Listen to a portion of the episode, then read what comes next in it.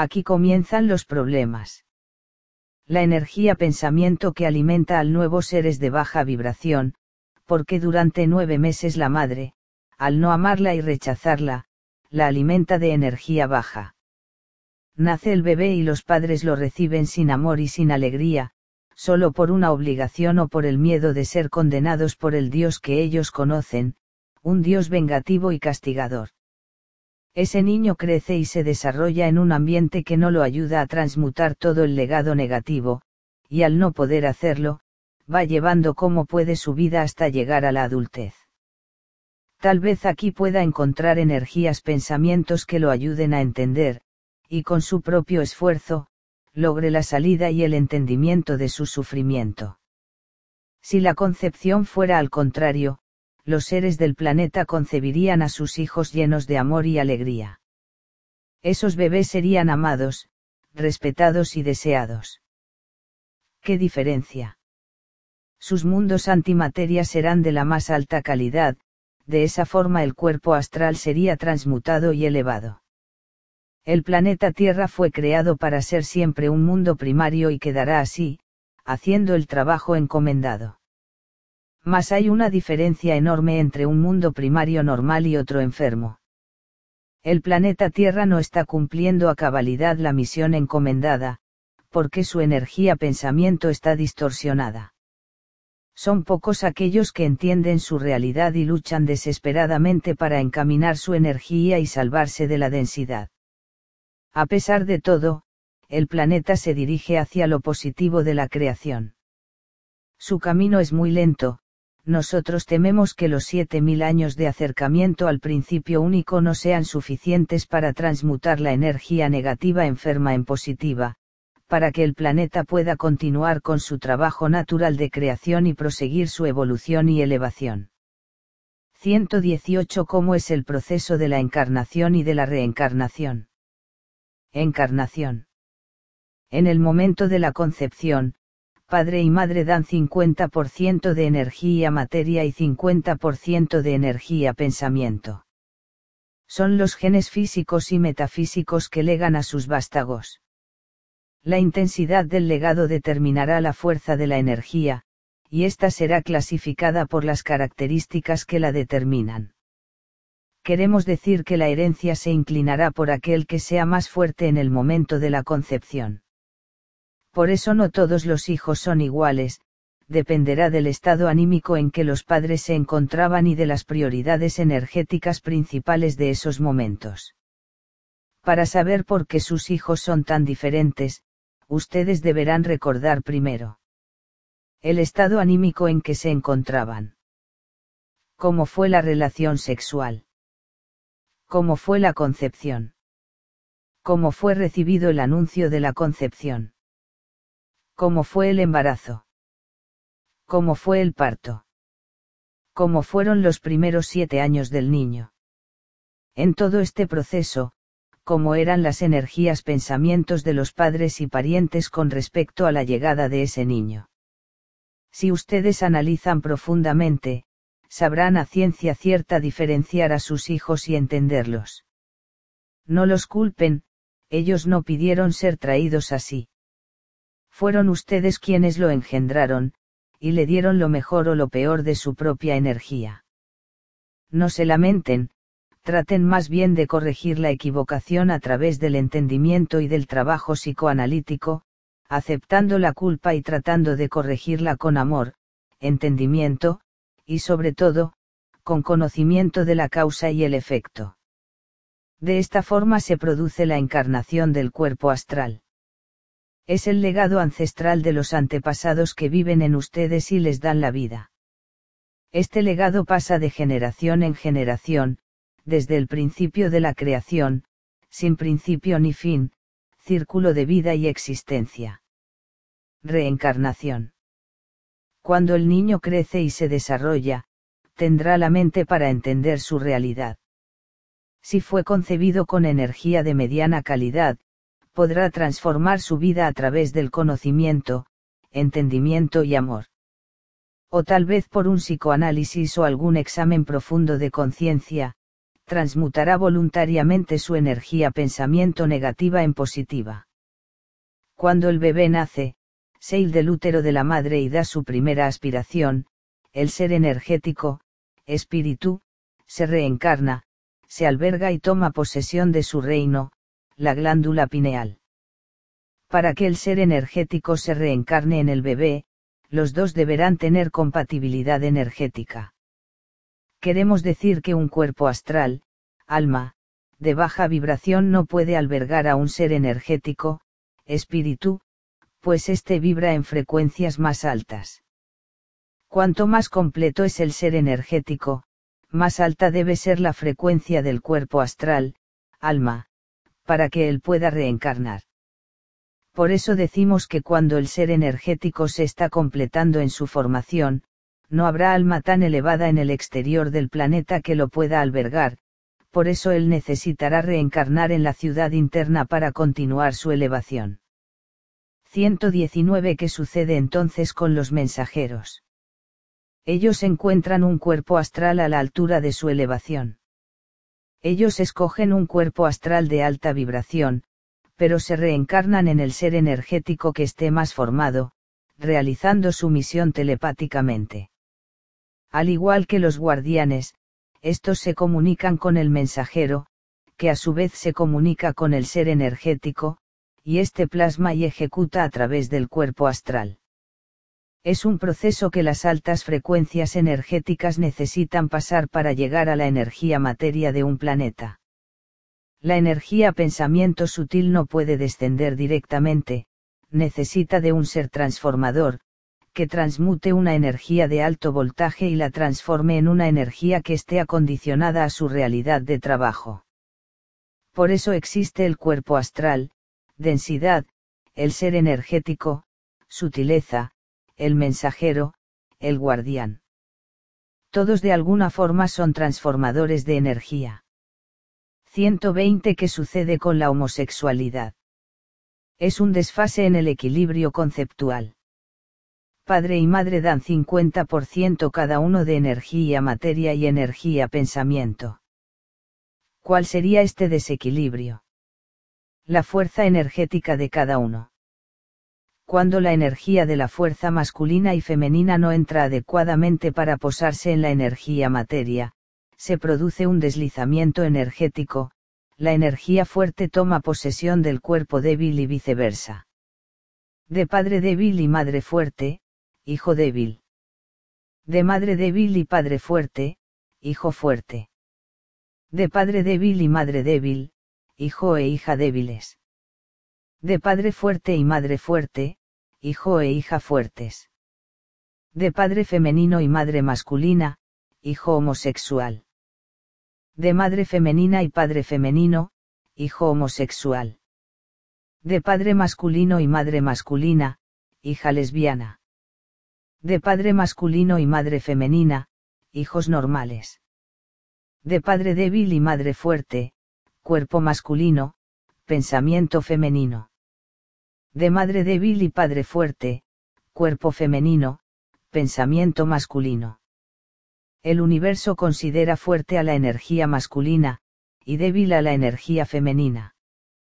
No es una condición de mayor o menor calidad, son simplemente dos fuerzas antagónicas del universo. Como la procreación se realiza en forma sensitiva y las dos fuerzas no mantienen una energía pareja, entonces se produce el desequilibrio conceptual. Este desequilibrio desgraciadamente puede afectar también a la energía pensamiento, porque al no estar la energía encajada correctamente, tiende a sufrir por no tener la imagen correcta. Ante los ojos del universo, el desequilibrio solo afectará a la energía material. La elevación de la energía pensamiento que se encuentra en estas condiciones continuará con la misma posibilidad de elevarse sin ninguna diferencia, porque trascenderá por su trabajo y merecimiento, lo hará con amor, conocimiento y entendimiento. 121 ¿Qué sucede con los niños autistas? El autismo es una imperfección de los genes hereditarios. Es un problema cerebral de ensamblaje. Cuando el cerebro se forma, varios circuitos no se ligan y esa parte del cerebro no se alimenta con información y queda desligado del mundo. La cura para el autismo se va a descubrir cuando ustedes conozcan realmente cómo funciona el cerebro. Los circuitos que no se unen pertenecen a la corteza cerebral, córtex. Es un centro de información que acumula información hereditaria. En el campo metafísico, serían los recuerdos pasados de vidas y existencias. En la concepción, esta parte del cerebro llamada córtex tiene alguno de los circuitos desligados de los otros, por lo tanto la información queda restringida a ese lado cerebral y no lo expande a las otras zonas.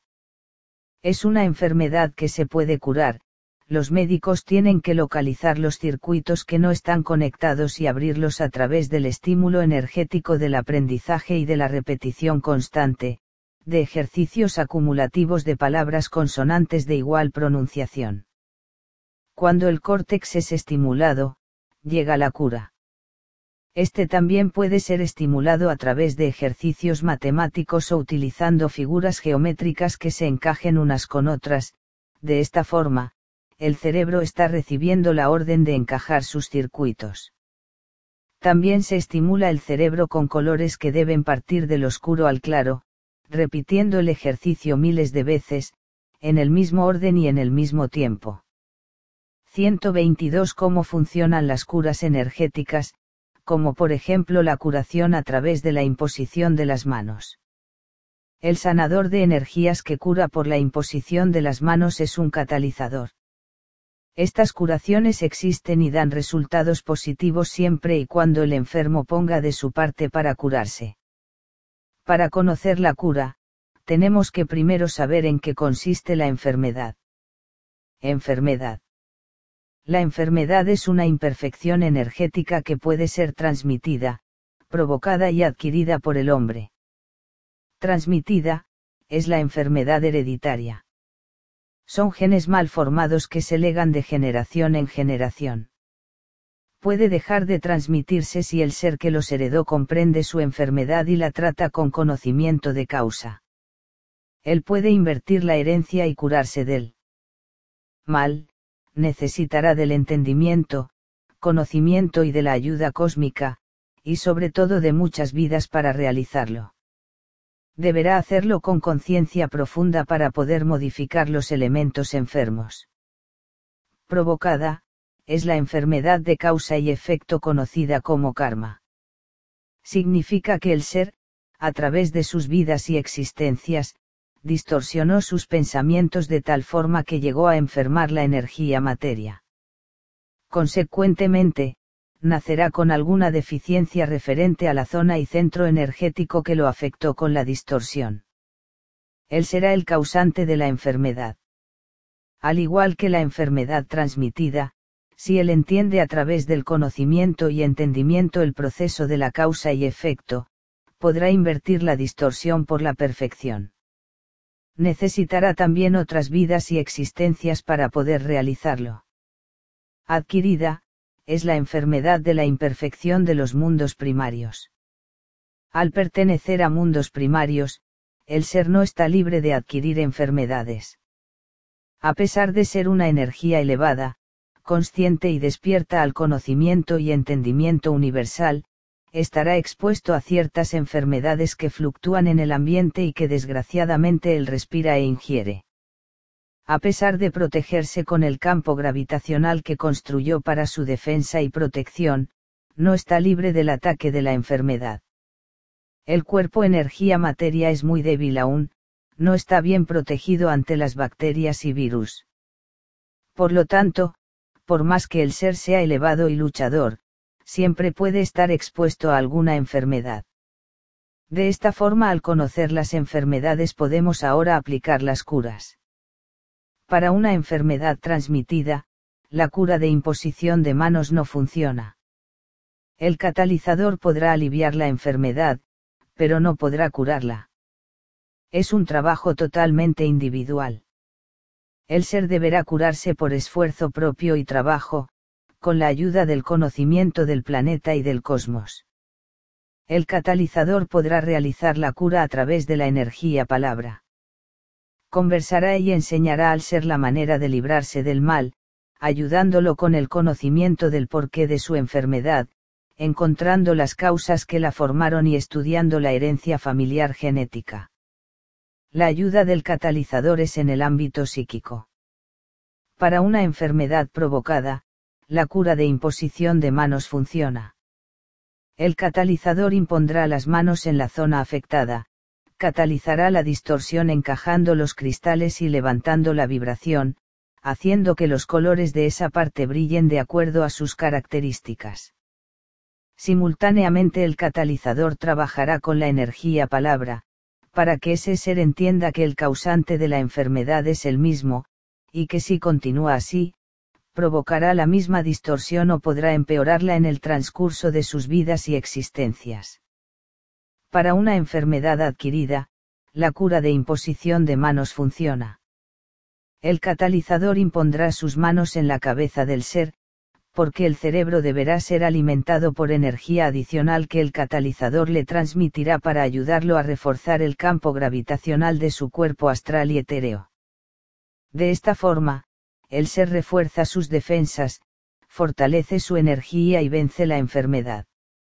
El catalizador también ayudará levantando la frecuencia energética a través del conocimiento que impartirá al ser, fortaleciéndolo y alimentándolo con pensamientos positivos para no dejar entrar energías negativas que puedan perjudicarlo. Si el catalizador no tiene el conocimiento para la cura, equivocará la forma de realizarla, con ello puede complicar el avance de la enfermedad, puesto que al no saber curarla, ésta avanzará irremediablemente. 123 ¿Cómo funciona un catalizador? Un catalizador verdadero es una energía pensamiento elevada, de conocimiento y entendimiento profundo. Hará su trabajo con amor, altruismo y donación para el servicio del universo. Se le llama también mediumnidad de los mundos antimateria. En realidad, un catalizador trabaja en unión a los mundos antimateria. Son ellos quienes curan a través de él, puesto que necesitan un transformador para realizarlo. Para ello, escogen un ser que se encuentre en buenas condiciones energéticas. Generalmente el ser escogido tendrá paralelamente una energía elevada y un cuerpo astral muy bien formado. Para la cura, el mundo antimateria necesita un catalizador que goce de buena salud, que tenga sus cristales fuertes y bien colocados y cuyos colores brillen adecuadamente la enfermedad se manifiesta primero en el campo metafísico. Los cristales no se encuentran encajados, lo que da lugar a la fuga de energía y a la distorsión de los colores. Como si fuera un prisma que, al moverse, tiende a alterar sus formas y colores. A través del catalizador, los mundos antimateria mandan su energía sanadora, encajan los cristales y levantan los colores, cerrando con ello la fuga de energía. Cuando todo empieza a funcionar en forma correcta, el ser se alivia y se cura. Las energías del mundo antimateria que trabajan con el catalizador son llamadas médicos del cuerpo astral. Estas energías son grandes conocedoras y especialistas del conocimiento energético, y son también aquellas que reciben a los desencarnados enfermos que llegan al mundo antimateria llenos de imperfecciones. Estos son curados y enseñados por ellos, porque son los conocedores por excelencia del alma humana. Son energías desencarnadas que pertenecen al mismo planeta Tierra, generalmente en vida material fueron médicos, psicólogos, psiquiatras, enfermeros y enfermeras. Son energías especializadas en la curación, y para realizar su misión, deben escoger muy bien a los catalizadores. 124 ¿Cómo es la visión general de un mundo antimateria? La visión de un mundo antimateria no es igual a la de ustedes. Mientras que ustedes ven el color de los ojos, la piel, el tamaño, si es hombre o mujer, si es feo o bello, el mundo antimateria se rige por la vibración, el color que emite ese ser, cómo están sus cristales, cómo funcionan las zonas y centros, cómo es el ritmo, sintonía, cadencia, en qué estado están los pensamientos, etc. Ellos los perciben tal cual son, y es en ese mundo de vibraciones y colores donde ellos ven la verdadera realidad de la existencia. Las vibraciones, colores, signos, formas, ritmos y más son los sensores que permiten al mundo antimateria conocer la verdadera realidad de su entorno, y dependiendo de ello, caracterizará el trabajo a realizar. Veamos por ejemplo, el sistema circulatorio pertenece a la zona y centro 4 y su color es el azul. Si el mundo antimateria de esta zona o centro son de un azul muy oscuro, entenderemos que ese cuerpo materia sufre de alguna anomalía en el sistema circulatorio, consecuentemente por el lado comparativo descubriremos que las energías pensamientos que viven en el cuerpo astral alimentaron en otras vidas y en su vida actual, la envidia, los celos, la mentira, la amoralidad, depravación, energías pensamientos negativos, los cuales van a aflorar en determinadas encarnaciones, atacando a la energía material y expresándose en distorsiones que ustedes llaman enfermedades. Cuanto más oscuro sea el azul u otros colores que determinan a la energía densa, sabremos cuál será la distorsión que atacará a la energía material o psíquica. Así de esta forma, el mundo antimateria sabe a ciencia cierta en qué fallaron las energías pensamientos y cuál es la densidad de su problema. Si sucede lo opuesto, si los colores mantienen su intensidad natural, entonces el mundo antimateria sabrá que las energías pensamientos no cometieron ninguna falla, muy por el contrario, cumplieron a cabalidad su camino de elevación. En este caso, el color será de un azul muy claro, lo que significa que la energía se encuentra en perfectas condiciones. A través de las vibraciones y colores, se puede detectar anticipadamente cualquier enfermedad que se exteriorice en la energía materia o mental antes de que se presente, puesto que la enfermedad existe primero en el mundo de los pensamientos. 125 Cómo funciona la adivinación, la profecía y todo lo que pueda prevenir un futuro. La adivinación es un resultado matemático que va unido a la causa y efecto. Es la suma de elementos que dan un resultado. El cerebro humano es una computadora sofisticadísima, si la alimentamos con datos, ella responderá con los resultados perfectos. Todo es un presente. Más bien lo que se entiende como futuro no es más que la proyección del pensamiento que demora en plasmarse. Todo comienza primero en el mundo del pensamiento. El adivinador leerá los pensamientos, y al hacerlo, sabrá el resultado de ellos aparentemente estará adivinando el futuro. Lo mismo sucede con el planeta Tierra, los guardianes saben lo que va a suceder porque ellos leen los pensamientos de los seres y saben con anticipación el resultado. Por eso trabajan sin descanso, para que la barbarie del pensamiento del hombre no lleve al planeta al exterminio o a la degradación de su energía. Cuando más elevada sea una energía pensamiento, más capacitada estará al conocimiento global del todo y ese don, no se llama adivinación, es simplemente el resultado normal matemático de una obra, acción y pensamiento. 126 ¿Qué sucede con las guerras, terremotos, terrorismo y accidentes colectivos? ¿Qué piensan los mundos antimateria sobre esto? Ante todo, nada se pierde en el universo, todo se recicla. La muerte como ustedes la entienden no existe, y al no existir, la energía pensamiento encarna y continúa su existencia. Ustedes tienen que diferenciar la siguiente terminología, accidente, casualidad, coincidencia, destino, karma, causa y efecto, predestinación y tragedia. Accidente. En un plano primario como el de ustedes, el accidente existe. El planeta Tierra es una realidad imperfecta. Sus elementos se cruzan, los pensamientos son irregulares, las ideas se chocan, las invenciones son primitivas, la tecnología atrasada, la ciencia sin conocimiento y con visión incompleta, etc. Todo esto da como resultado acciones improbables, que desgraciadamente activan los acontecimientos, empujados por las obras mal construidas, pésimamente hechas e ignorantemente ciegas. Casualidad. Son los mundos antimateria los que determinan el momento cierto y el lugar correcto. La casualidad no existe, todo tiene un porqué en el mundo de los pensamientos.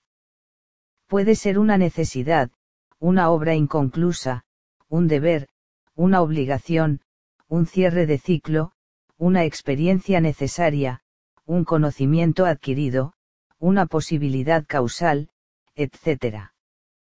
Matemáticamente, el resultado debía ser en ese momento y lugar, ni más ni menos. Significa que el pensamiento correlacionado necesitaba un ingrediente especial para dejar entrar elementos que serían los ingredientes exactos para la elaboración continuada de los pensamientos. La casualidad siempre está ligada con acontecimientos de aprendizaje o de enseñanza. Son los mundos antimateria los que forman estas casualidades para protegerlos, para enseñarles o para desarrollar el conocimiento y entendimiento en sus vidas. Por ejemplo, lectura del tarot, sueños premonitorios, telepatía. Coincidencia. Esta realidad es totalmente matemática, son probabilidades numéricas que se suman y dan resultados exactos y en el momento preciso. Todo se atrae o se rechaza en el universo. Es un axioma que podemos integrar a la coincidencia. Son estados energéticos que se atraen como un imán, y al hacerlo, unen energías pensamientos que se adaptan unas con otras, encajando los cristales y formando la unidad del pensamiento la vibración, los colores, el signo, la forma y más son elementos importantes en la existencia de una coincidencia. Por ejemplo, las almas gemelas. Destino. Es una dirección, un camino que la energía pensamiento toma, para concluir un entendimiento que se trabajó con esfuerzo y sacrificio. La dirección se toma por el entendimiento de la causa y el efecto. Es el origen, el comienzo de un pensamiento, que se ejecutó correcta o equivocadamente. El destino hará que retome el camino inconcluso, para continuar lo correcto o rectificar la equivocación. Muchas veces el ser repetirá ese destino de vida en vida, con el solo propósito de entender la causa y corregir el efecto. En pocas palabras el destino es la continuación o la rectificación de la causa y efecto karma. Es el sufrimiento que la energía pensamiento carga en su vida por no entender la causa, el efecto y el destino. Al no comprender lo que le sucede y al no saber cómo rectificarlo, llora, sufre, se angustia y culpa a la mala suerte de su destino. Karma es sinónimo de falta de entendimiento. Al no conocer el origen de sus males y de sus perturbaciones psíquicas, los atribuirá al destino. Una vez comprendido y rectificado, lo convertirá en Dharma. Causa y efecto. La palabra misma lo explica, causa igual origen, producido totalmente por la energía pensamiento hombre. La energía pensamiento fue grabada de tal forma que no tiene retorno. Si fue positiva, regresará a él grabada de conocimiento, entendimiento y amor si fue negativa, volverá sin estructura, sin amor, sin conocimiento, y este efecto será contraproducente para el avance de su energía. Los cristales grabados negativamente producirán una causa y efecto que acompañará a esa energía hombre en todas sus vidas, hasta rectificar lo grabado y transmutarlo en positivo. Si sucede lo contrario, entonces se formará el destino, repitiéndose una y otra vez, hasta que quede comprendido, y si no lo entiende, se convertirá en karma. Predestinación. Son misiones encomendadas por los mundos superiores, que determinan la vida y existencia de una o muchas energías pensamientos para realizar misiones importantes en beneficio del universo.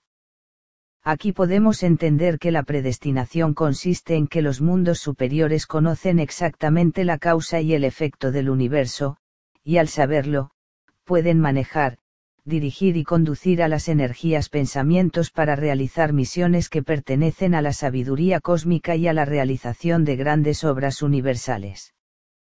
Por ejemplo, los guardianes, los mensajeros, los avatares, la hermandad blanca, etc. Tragedia. Cuando los cálculos matemáticos universales no combinan, entonces se produce una tragedia. Es muy difícil que suceda, pero existe. En este caso, los cálculos matemáticos forman una causa y efecto que se tiene que rectificar. Por ejemplo, el olvido de los negativos que quedaron dormidos y luego despertaron causando tanta desgracia y distorsión, eso fue una tragedia.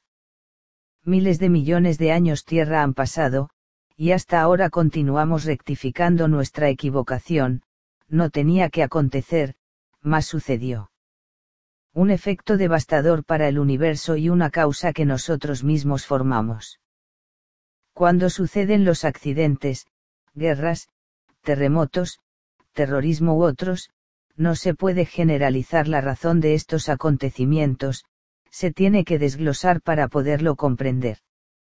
Se deberá analizar caso por caso y estudiarlo detenidamente antes de llegar a conclusiones equivocadas, para así poder dar un resultado real. ¿Qué hace el mundo antimateria cuando las energías pensamientos se desencarnan en masa? el mundo antimateria acoge a las energías pensamientos que desencarnaron en circunstancias trágicas y dolorosas y las cura a través de un proceso rápido de desintoxicación, infundiéndoles conocimiento de causa y mucho amor para tranquilizar a los pensamientos que desencarnaron agitados y desesperados. La cura es inmediata y se les manda a encarnar con la misma rapidez, para que continúen su ciclo de vida interrumpido. El mundo antimateria conoce este proceso como restauración energética. El planeta es inyectado de energía restaurada. Ellos lo comparan con el antibiótico que sirve para curar a un planeta enfermo. Generalmente, cuando una energía pensamiento desencarna en condiciones drásticas, es curada rápidamente y enviada a encarnar para que no se traumatice, así, cuando encarne, lo hará libre y sin miedo. 127 y cuando desencarna por drogas. Aquí es diferente. La energía pensamiento que desencarnó por exceso de drogas tendrá un tratamiento diferenciado, pues al desencarnar así, no tiene conciencia de su estado. En estos casos, la energía pensamiento es tratada para que pueda tener el entendimiento y la fortaleza de dejar el vicio. Cuando la energía pensamiento tiene un vicio, el mundo antimateria no puede hacer mucho por ella, porque ese vicio tiene que transmutarlo en su vida material, por propio esfuerzo, entendimiento y conocimiento de causa y efecto. Encarnará cuantas veces sea necesario, hasta que pueda vencerlo, si no lo logra, será absorbida por el universo, curada y enviada a nuevas creaciones. Hijos míos, hasta aquí han llegado las explicaciones del mundo sublime. Somos la cabeza del universo, les hemos explicado cómo funcionan ustedes. ¿Cómo es la energía? Cómo ustedes están compuestos y de qué manera pueden mejorar sus vidas, transmutando lo inservible. Queremos que conozcan toda su realidad, paso a paso. No escapará nada en este conocimiento ahora se comunicarán con los mundos divinos, ellos le explicarán el funcionamiento de los terminales superiores. Capítulo 3. Las dimensiones. Dimensión divina. Somos la luz y el conocimiento. Nuestro trabajo es filtrar. Somos los filtradores del universo, nada pasa a través de nosotros si no es permitido por nuestros censores, y lo podemos realizar porque tenemos la luz. Esta nos acompaña y nos guía para poder cumplir aquello para lo que fuimos creados. La luz penetra en nuestro mundo y nosotros la mandamos al universo entero. La luz es la idea, y nosotros hacemos que el universo la entienda, la desglosamos, la colocamos adecuadamente en el lugar que le corresponde y la lanzamos a los confines del universo con mucho cuidado, con conocimiento, entendimiento y amor. Somos también amor. Amamos al universo y lo protegemos ante cualquier interferencia. La luz es importante. ¿Cómo se podría entender la luz si no existiéramos nosotros? Por eso nuestro Creador creó todo lo demás, para que uno ayudase al otro. Nosotros entendemos la luz y la sabemos descifrar. La genética es nuestra especialidad, fue creada por nosotros. Pudimos realizar la distribución energética grabada porque la membrana universal estaba formada solo por los cabezales, y pudimos extenderlos hasta unirlos a nuestros terminales. Nos agarramos fuertemente, extendimos el conocimiento y pudimos transmitirlo. Para hacerlo, tuvimos que crear las fuentes del conocimiento, un archivo eterno e interminable. Las neuronas solas estarían fluctuando sin saber qué hacer. Creamos los conductos y nos extendimos en el universo. Somos el conocimiento. A través de los circuitos, conocimos nuestra realidad, donde realmente nos encontrábamos. Nuestro Padre, el principio único, nos lanzó a la experiencia y vivencia. Tuvimos que aprender usando todas las alternativas imaginables para subsistir. Teníamos la luz, ella nos salvó, nos cuidó, nos dio las ideas, y con ellas, construimos nuestra realidad. Nunca dejamos de sentir la presencia de nuestro Creador, de nuestro Padre. Estábamos en nuestra realidad, y debíamos continuar viviendo. Para ello construimos, elaboramos, encajamos y grabamos. Logramos expandir la luz, haciendo que se infiltrara en el universo, solo así supimos dónde estábamos. ¿Dónde estábamos? Cuando el todo se expandió, no sabíamos lo que pasaba. Fue todo tan repentino que no nos dio tiempo de saber dónde nos encontrábamos. Todo era luz y silencio. Percibimos que no estábamos solos, nos tanteamos, nos tocamos y supimos que éramos. Cuando la luz nos alimentó y nos cuidó como una madre a sus hijos, nos dio el conocimiento y entendimiento del todo. Ahí supimos quiénes éramos y dónde nos encontrábamos. Somos mundos del saber. Somos la sabiduría. Mas la sabiduría debía tener una sede, un lugar donde guardar su conocimiento. No podíamos disiparlo ni entregarlo a otras realidades, ni sabíamos cómo utilizarían la sabiduría del conocimiento.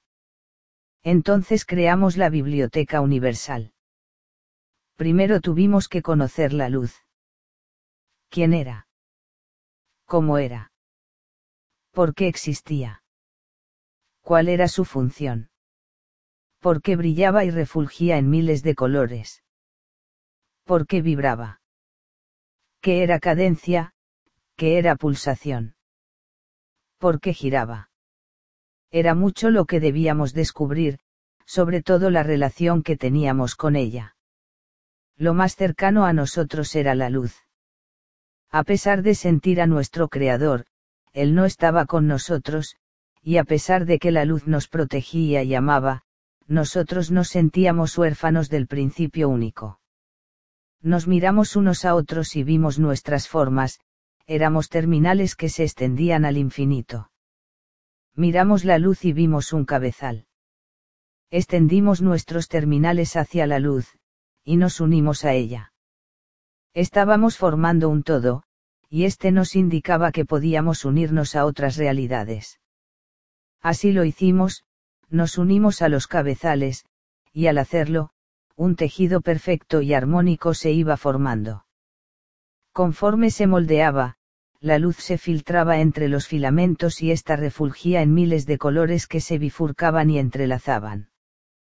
Aquí comprendimos que habíamos descubierto la transmisión. Si sabíamos cómo transmitir, ¿cómo entonces podríamos descubrir la recepción? Cómo expandir una transmisión limpia, diáfana, clara, pura y mandarla a los confines del universo, y después recibirla cargada de experiencias y vivencias. Tendríamos la fuerza para conseguirlo. La luz era maravillosa, nos protegía, nos daba amor, armonía, nos sentíamos envueltos por ella. Mas era solo eso, luz.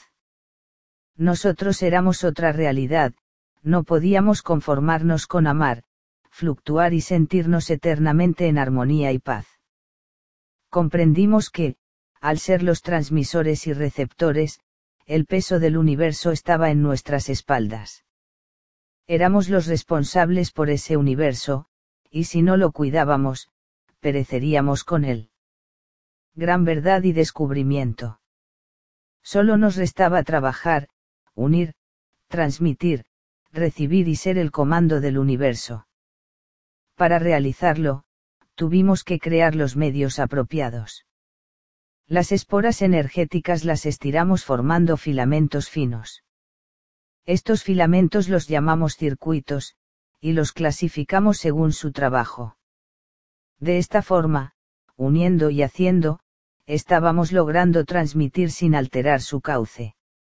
Alrededor de la transmisión, construimos una protección fuerte para que nada alterase la conducción energética. Habíamos formado nuestro hogar y lo llamamos cuerpo energético. Cuando terminamos, no habíamos reparado en que, por indicación de la luz, habíamos creado una forma energética maravillosa, algo que jamás pudimos prever, un brillante perfecto. Nosotros estábamos dentro de él, era nuestro hogar, el Creador nos había mandado la fórmula a través de la luz. Contemplamos estasiados nuestro hogar, después de la sorpresa y de tanta belleza, comenzamos a observarlo para poder entender su funcionamiento. Nuestro brillante hogar giraba en su propio eje lentamente.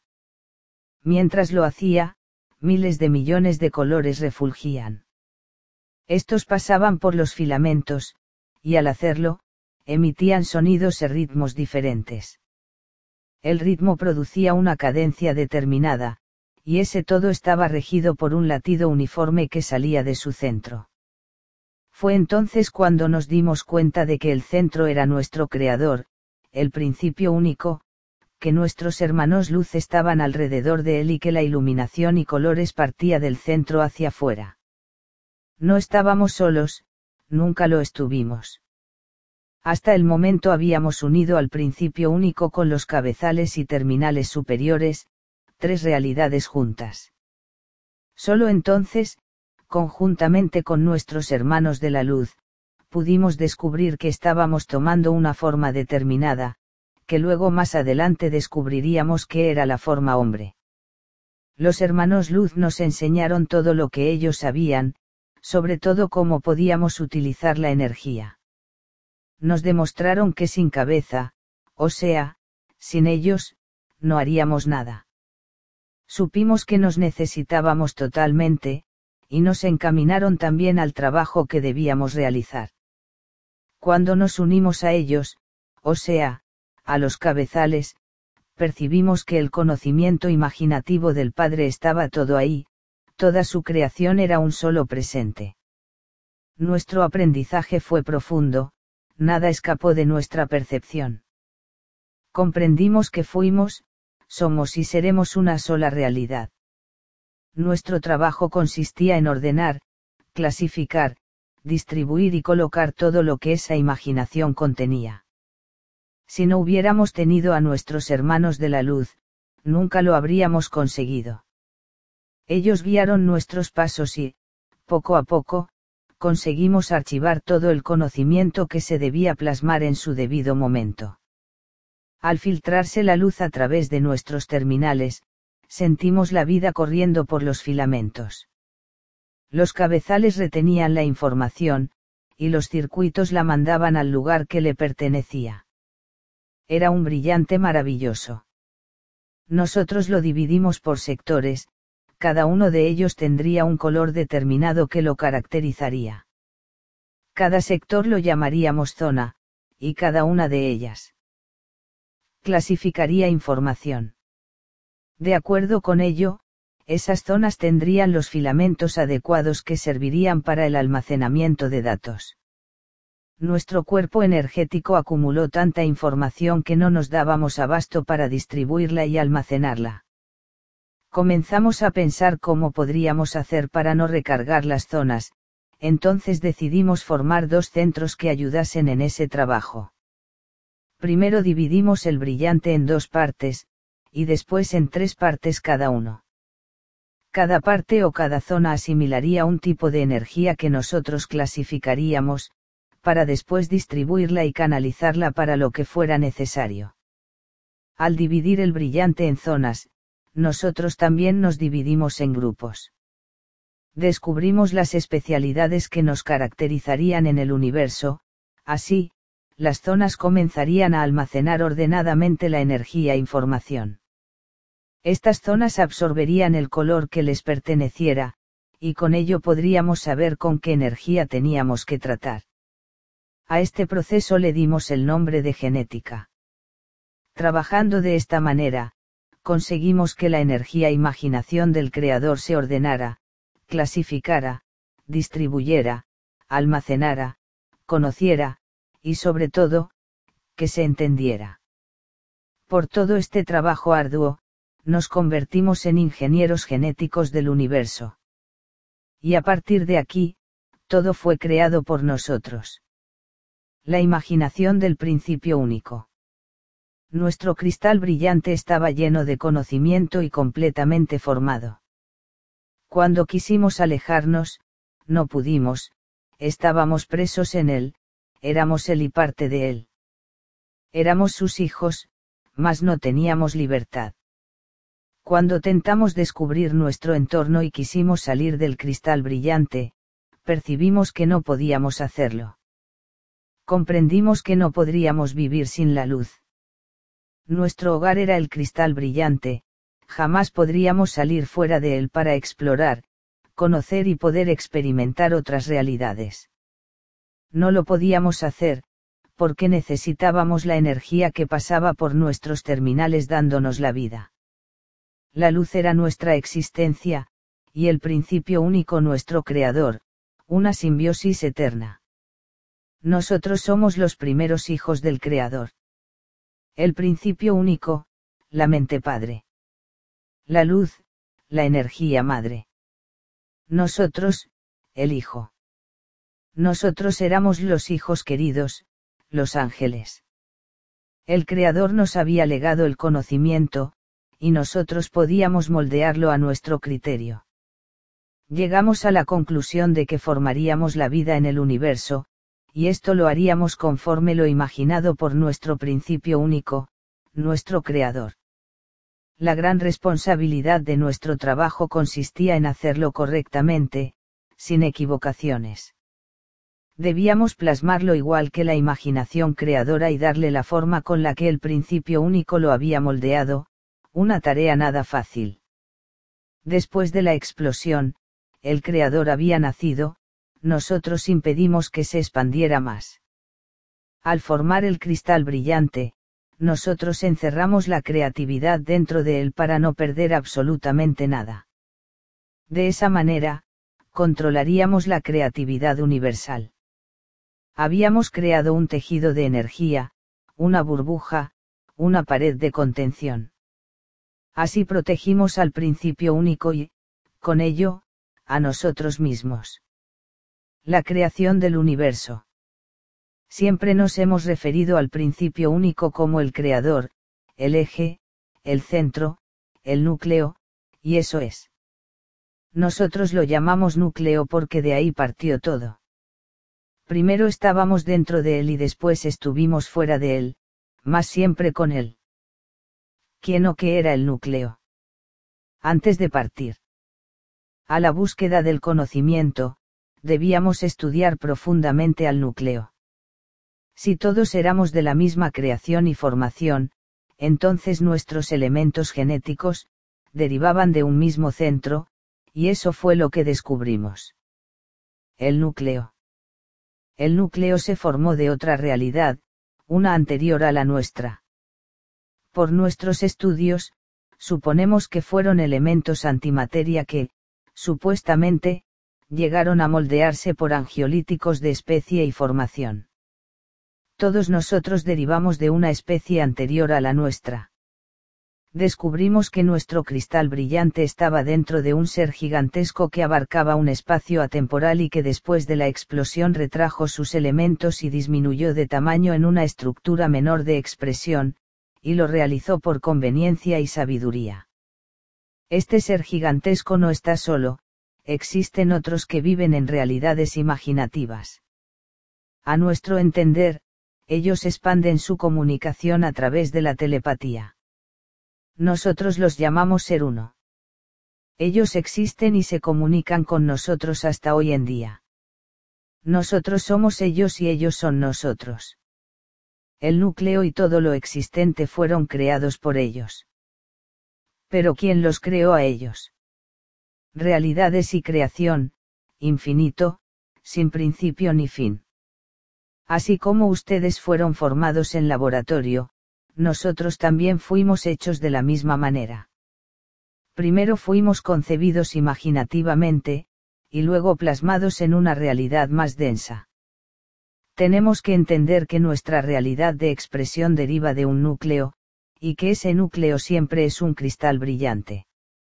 La creatividad se repite miles de millones de veces. El punto de partida siempre es igual. Un núcleo que explota y forma todo lo demás. Universo de universos, gigantes y pequeños. Cuando descubrimos dónde estábamos, sentimos una gran alegría y alborozo, la incertidumbre de no saber o de no poder ubicarnos fue terrible. Al principio, nuestro conocimiento llegaba solo hasta el principio único, y no sabíamos quiénes éramos o a dónde nos dirigíamos. Hasta que comenzamos a comunicarnos con los verdaderos mentores de nuestra realidad y ellos nos transmitieron el conocimiento milenario. Nuestro universo, el principio único y las nueve dimensiones se encuentran dentro de una burbuja de energía pura, en un laboratorio de los seres uno. Ellos nos crearon. Nos observan, estudian nuestro desarrollo en todos los aspectos. Fuimos creados para ser la continuación de ellos, de esa forma, eternizamos su conocimiento y ellos, a través de nosotros, son eternos podemos verlo desde otro ángulo, nosotros somos ellos, solo que en una escala menor. Cuando ellos descubrieron el funcionamiento de sus mentes, crearon un universo paralelo fuera de un cerebro.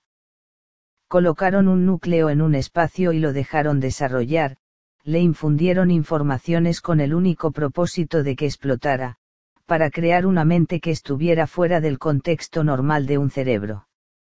De esta forma, ellos podrían observar el comportamiento de una mente. Nuestro universo comenzó como un estudio, éramos clones de los pensamientos de ellos, y ese universo se fue desarrollando tanto que hoy en día somos más completos. Lo que ellos han aprendido es inapreciable, más lo que nosotros somos se lo debemos a ellos. Lo que hay fuera de esa burbuja es un gran laboratorio, lo que hay fuera de ese laboratorio no lo sabemos. La comunicación con los seres uno es telepática, solo sabemos lo que ellos nos comunican. Cuando fuimos conscientes de nuestro entorno, pudimos dedicarnos al estudio de nuestro universo. Ellos necesitaban esos datos, y comenzamos a trabajar para ello. Nuestros creadores nos dieron toda la información que precisábamos para esos estudios. El universo y su composición no eran un misterio para nosotros, los elementos y fórmulas de creatividad nos fueron transmitidos. Así pudimos llegar a estudios profundos y elaborar nosotros también los elementos que necesitábamos. Sabíamos que, en el momento de la explosión, muchas energías pensamientos se habían diseminado en el espacio y que, al estar lejos del núcleo, muchos elementos se habían condensado, y otros se habían petrificado y solidificado. El conocimiento fue total, nada escapó de nuestras investigaciones, y todas ellas, hasta el mínimo detalle, eran transmitidas a los creadores, que a su vez incrementaban su sabiduría para continuar el proceso de creación. Mientras nosotros nos dedicábamos al estudio profundo de la realidad universal, el universo se ordenaba en graduaciones energéticas y los pensamientos se desarrollaban en grados vibratorios y densidades diferentes. Acoplamos el conocimiento para cada una de ellas, adaptándolo en frecuencias de energía-pensamiento para no dañar los filamentos y circuitos, puesto que eran muy delicados y habían sido creados expresamente para la conducción de una energía de voltaje alta. Después de la explosión, el universo quedó convertido en gases y líquido. Parte del líquido se condensó al encontrarse lejos de su núcleo, y los gases se expandieron llevando consigo elementos que luego utilizaríamos para ejecutar la imaginación de la mente. Las energías elementos que quedaron junto a su centro se desarrollaban según lo establecido, eran claras, diáfanas y perfectas, absorbían la luz con todo su esplendor, y las energías pensamientos que vivían en ellas no perdían la nitidez de su conocimiento. Pero aquellas que estaban lejos comenzaron a oscurecer, la luz no era absorbida, por lo tanto las energías pensamientos comenzaron a perder el conocimiento. Tuvimos que tomar las providencias necesarias para mantener esos elementos. Lo más importante era que no perdieran la luz, porque en caso contrario esos elementos acabarían pudriéndose y no podrían ser recuperados. Después, colocamos junto a ellos energías incandescentes que daban calor y los llamamos soles. Esas energías se encargarían de conservar la luz y el calor, de esa forma, mantendría caliente a los elementos y estos no se condensarían, petrificarían no congelarían. Estábamos conscientes de que, en algún momento, los soles se apagarían, así pues, creamos los movimientos de traslación y rotación. Al tener los elementos en movimiento, se renovarían, adaptándose y alimentándose de otros que encontrarían a su paso. Para realizar los movimientos de traslación y rotación, tuvimos que comenzar con el movimiento circular del núcleo, y a través de la gravedad que éste ejercía, logramos la atracción hacia el centro y la estabilidad del universo. Para poder realizar el movimiento del centro, colocamos nuestros cabezales y terminales alrededor del núcleo y comenzamos a girar fuertemente, tanto que el núcleo tuvo que girar también, y cuando realizamos esta operación, descubrimos el oxígeno, los vientos, la atmósfera y el aire. Estos elementos inundaron el universo y lo alimentaron, renovándolo y purificándolo. La maquinaria universal comenzó a trabajar con ritmo y cadencia. La traslación creó el latido, la rotación y la pulsación, y estos movimientos hicieron que la luz se filtrase por todo el cristal brillante, expandiéndose y bifurcándose. Así se crearon los colores. Cuando la maquinaria universal comenzó a funcionar, todos los elementos gaseosos que se encontraban a temperaturas altísimas empezaron a enfriarse, y al hacerlo, se transformaron en líquido. Estos elementos líquidos fueron absorbidos por las realidades más densas.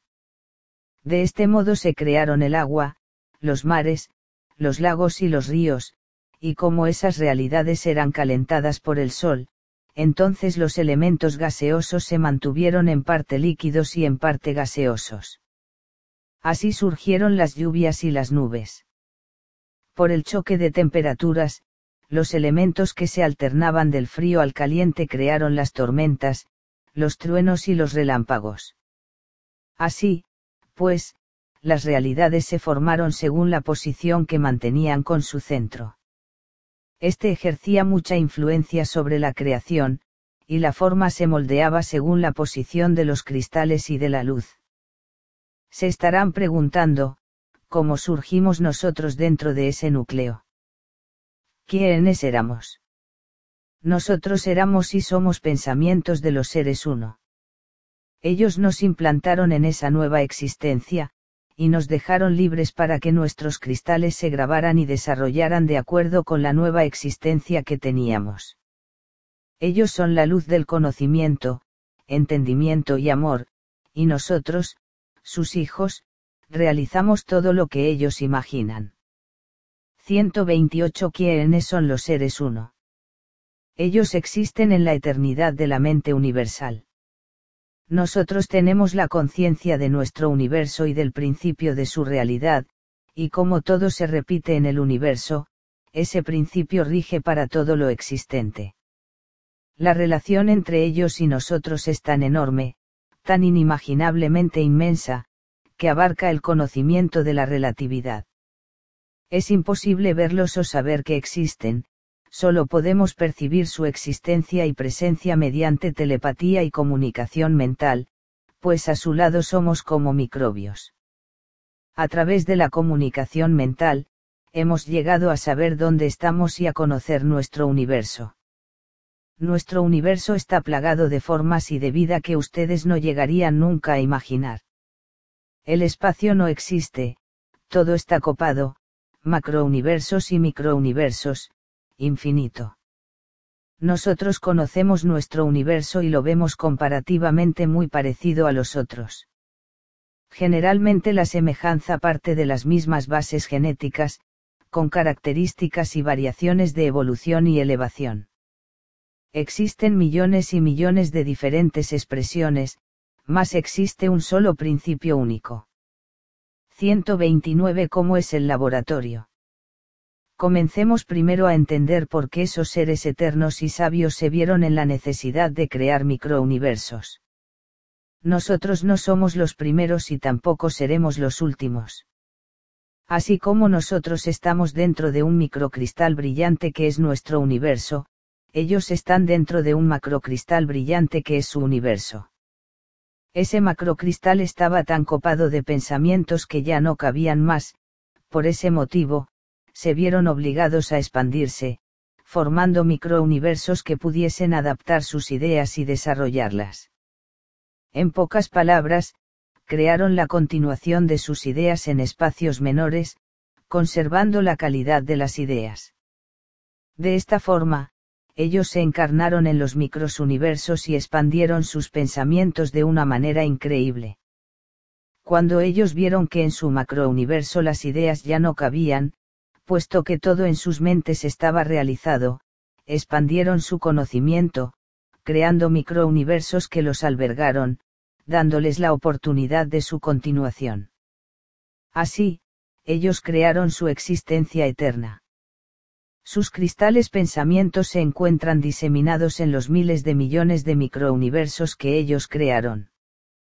Un cristal de ellos es nuestro principio único. En pocas palabras, nuestro principio único es la glándula pineal, antimateria de un ser uno. El ser uno es la idea, y nosotros somos los pensamientos de esa idea.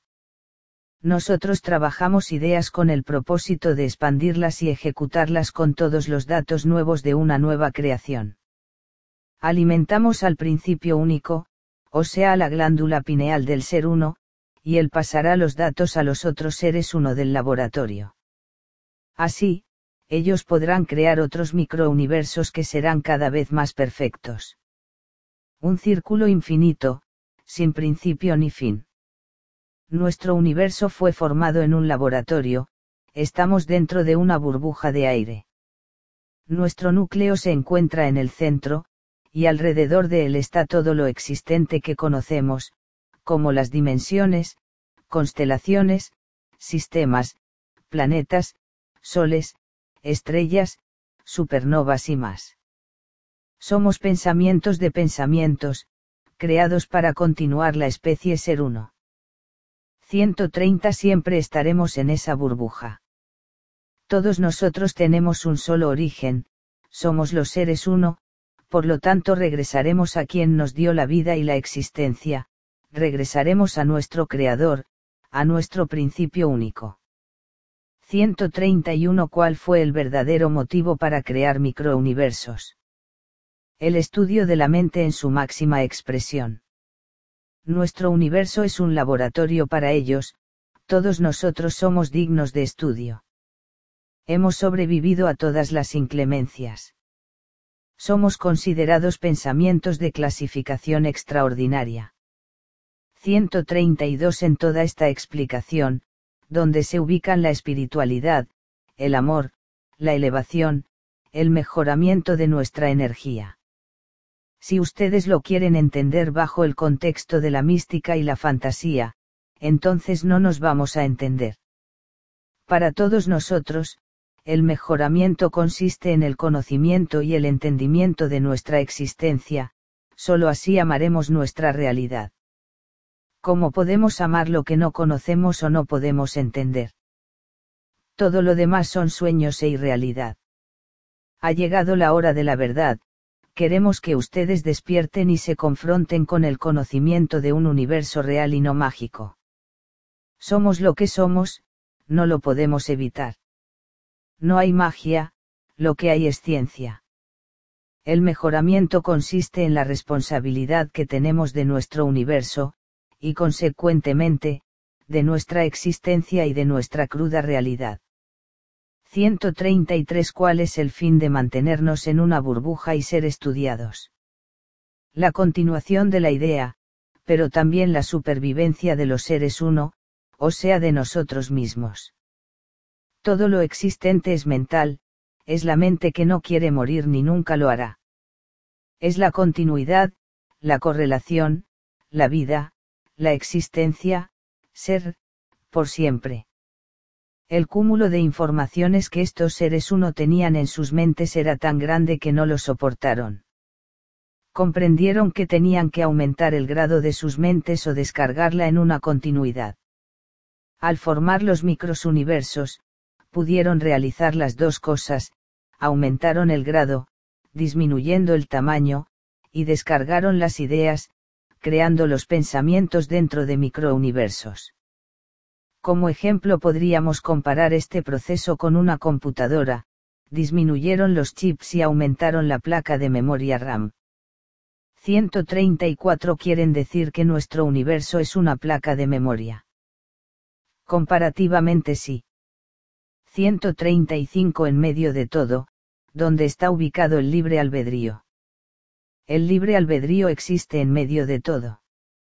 Nosotros vivimos nuestras propias experiencias y vivencias, el desarrollo del universo y de la especie hombre se ha realizado libremente, sin ninguna presión. Tanto así, que siempre tuvimos plena libertad para realizarlo encomendado según los cánones de nuestra propia creación. Somos mente y pensamientos, no podemos comportarnos según otras realidades. Estamos grabados en una forma determinada de especie, y nuestro comportamiento va de acuerdo con ello. 136 Si nosotros los llamamos seres uno, ¿cómo nos llaman ustedes a nosotros? Todos somos seres uno.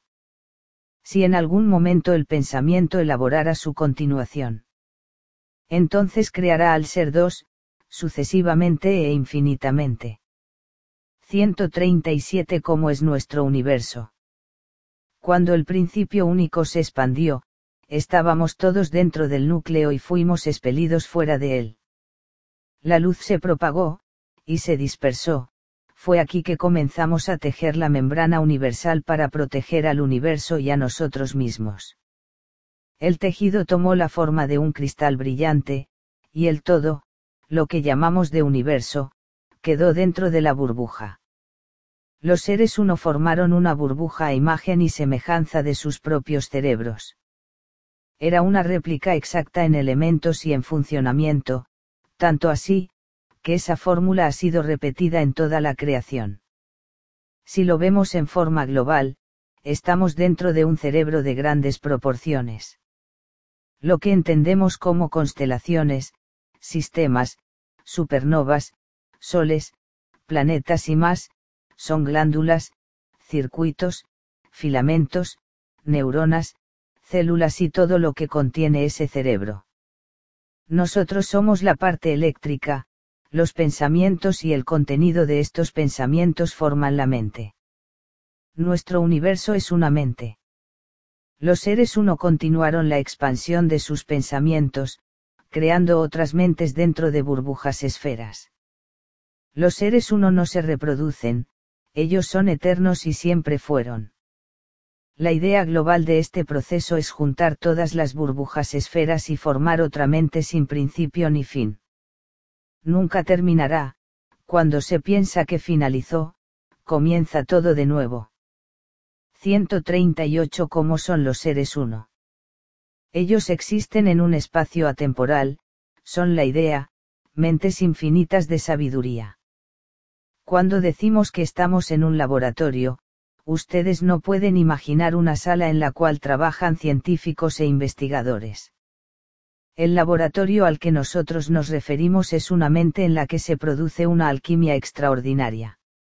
Los seres uno crean con el deseo creador de sus ideas y realizan esos proyectos en el espacio atemporal de su existencia. A ellos no los podemos ver, pero sí los podemos sentir. Son la esencia de la vida, el todo por el todo. Ellos son. 139 será entonces que las miles de millones de burbujas esferas forman la mente de los seres uno. Así es. Ellos nos legaron sus mentes, y nosotros formamos la mente de ellos. Ese es el laboratorio al que nos estamos refiriendo. 140 y ellos forman la mente de otros. Los seres unos no forman las mentes de otros, ellos forman la mente con otros. 141 porque ustedes dicen que son los primeros hijos.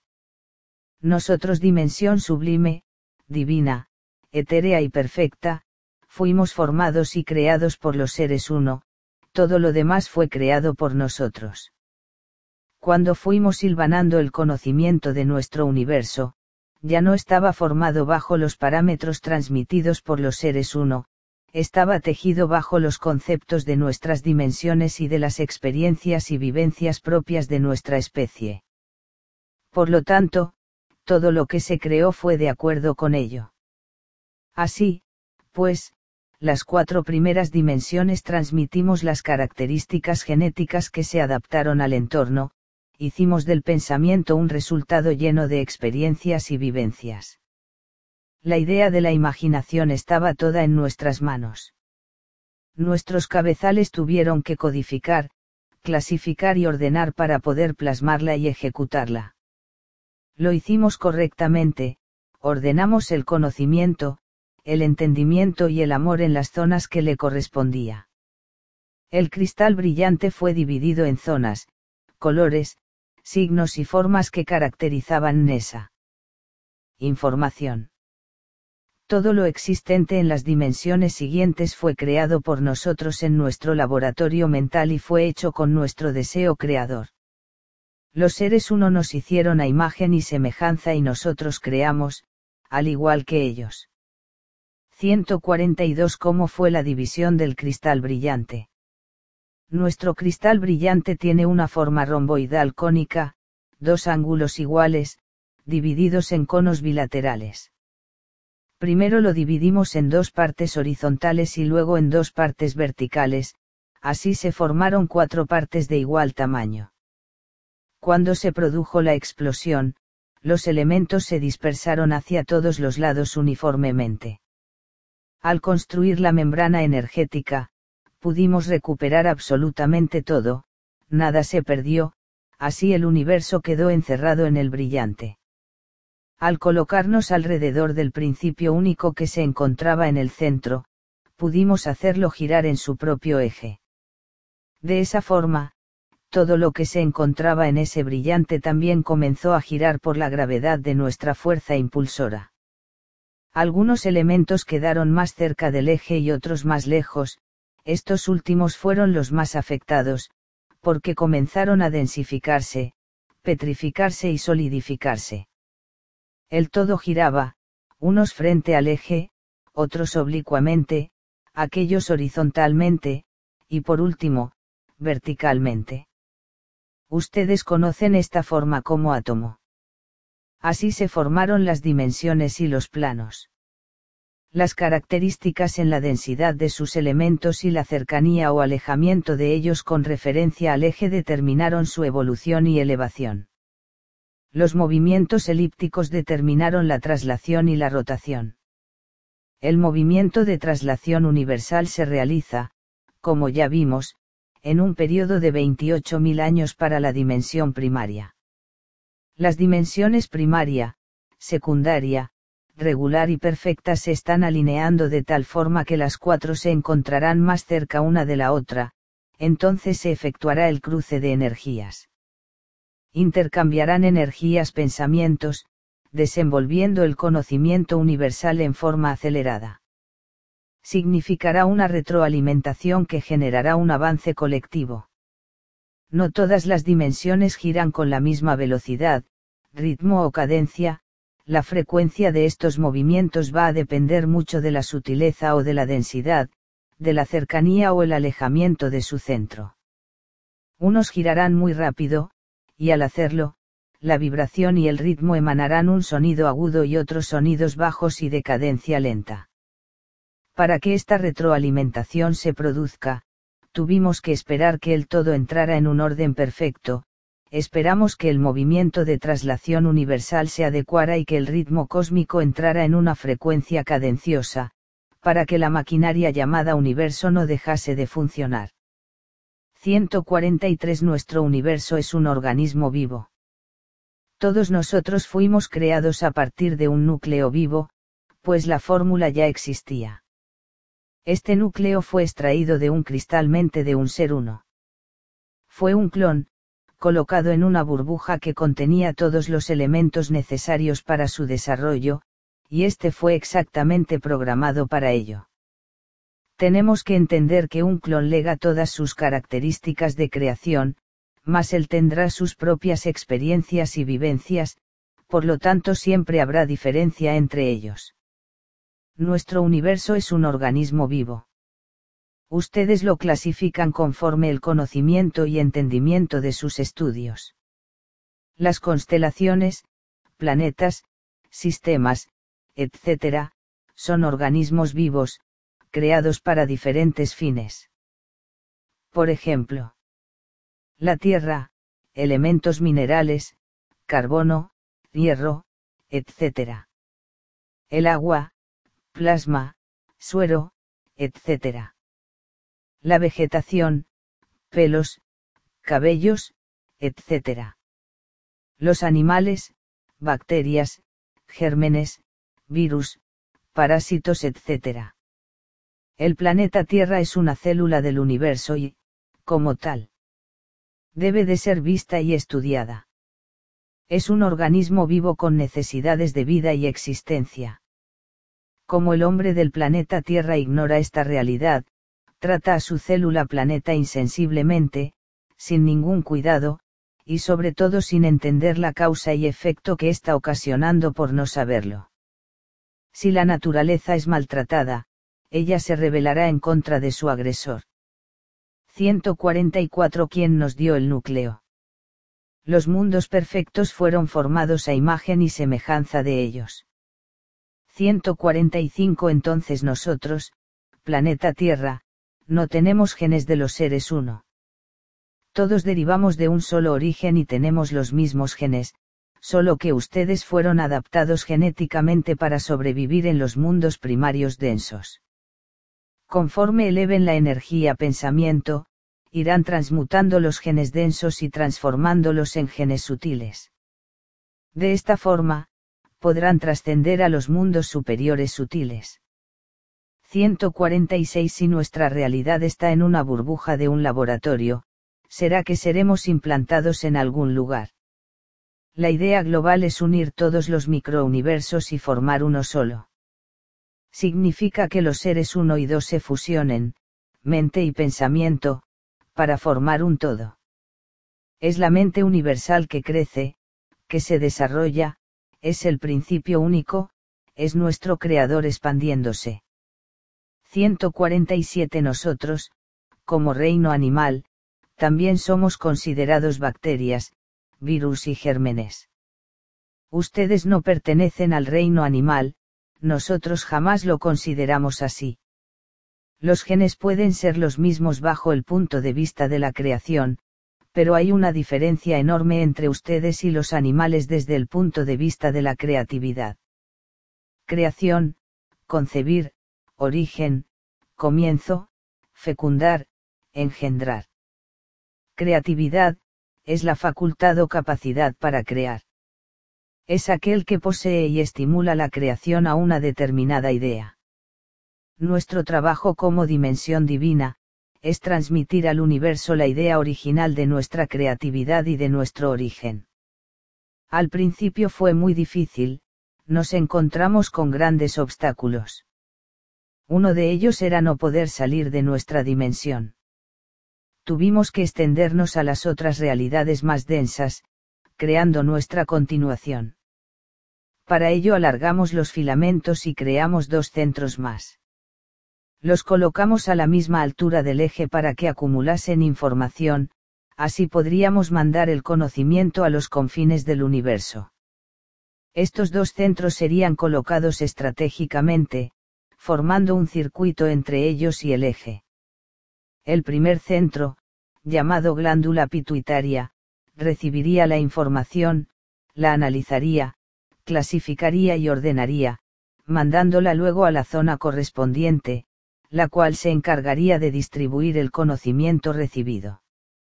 El segundo centro, llamado glándula rima, extraería la esencia y fórmulas de esa creatividad y enviaría la información al eje, llamado centro energético o glándula pineal, la cual se encargaría de archivarlo para la continuidad de su propia creación. El circuito formaría y ordenaría las zonas y las dimensiones, las cuales se alimentarían del conocimiento y lo aprovecharían según la frecuencia de su entendimiento. En ese proceso, notamos que las realidades que estaban más lejos del centro energético no estaban